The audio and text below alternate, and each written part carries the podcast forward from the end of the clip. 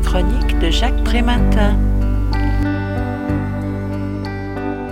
Tous les chemins mènent à l'autre auprès de la personne handicapée.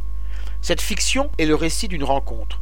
C'est d'abord Emma Gauthier qui entre en scène. Elle travaille depuis peu à l'IME de la Barbinerie, un établissement pour enfants atteints de polyhandicap.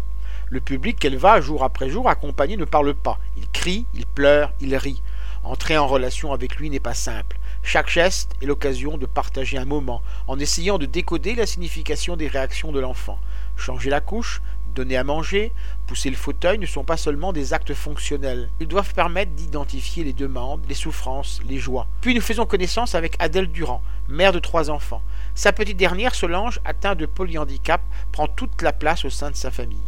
C'est vrai qu'elle possède un emploi du temps de ministre. Le neurologue, le dentiste, l'orthoptiste, l'orthoprothésiste, le gastro-entérologue, l'ergothérapeute, la diététicienne, l'enfant sait exprimer ses satisfactions et ses contrariétés que l'on peut identifier comme dans un livre ouvert pour qui veut bien y lire. Mouvement des yeux, mimique, sourire, attitude renfrognée ou enjouée, son doux ou strident, fort ou sec. Et Adèle vont se rencontrer par le hasard de la même passion, la marche. Elles vont très vite se retrouver autour de la même préoccupation, le polyhandicap. Se construit alors entre elles un lien de parole et d'écoute, tissé autour de confidences et de réflexions, de silence et de regard.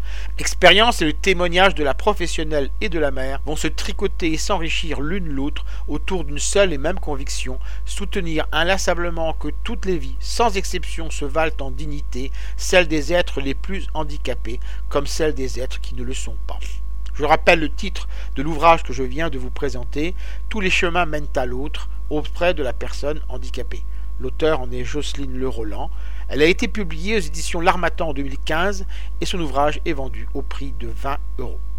Vous pouvez retrouver le texte de cette critique dans le numéro 1074 de Lien Social. Il est consultable sur le site du journal www.lien-social.com ou sur mon propre site www.trématin.com.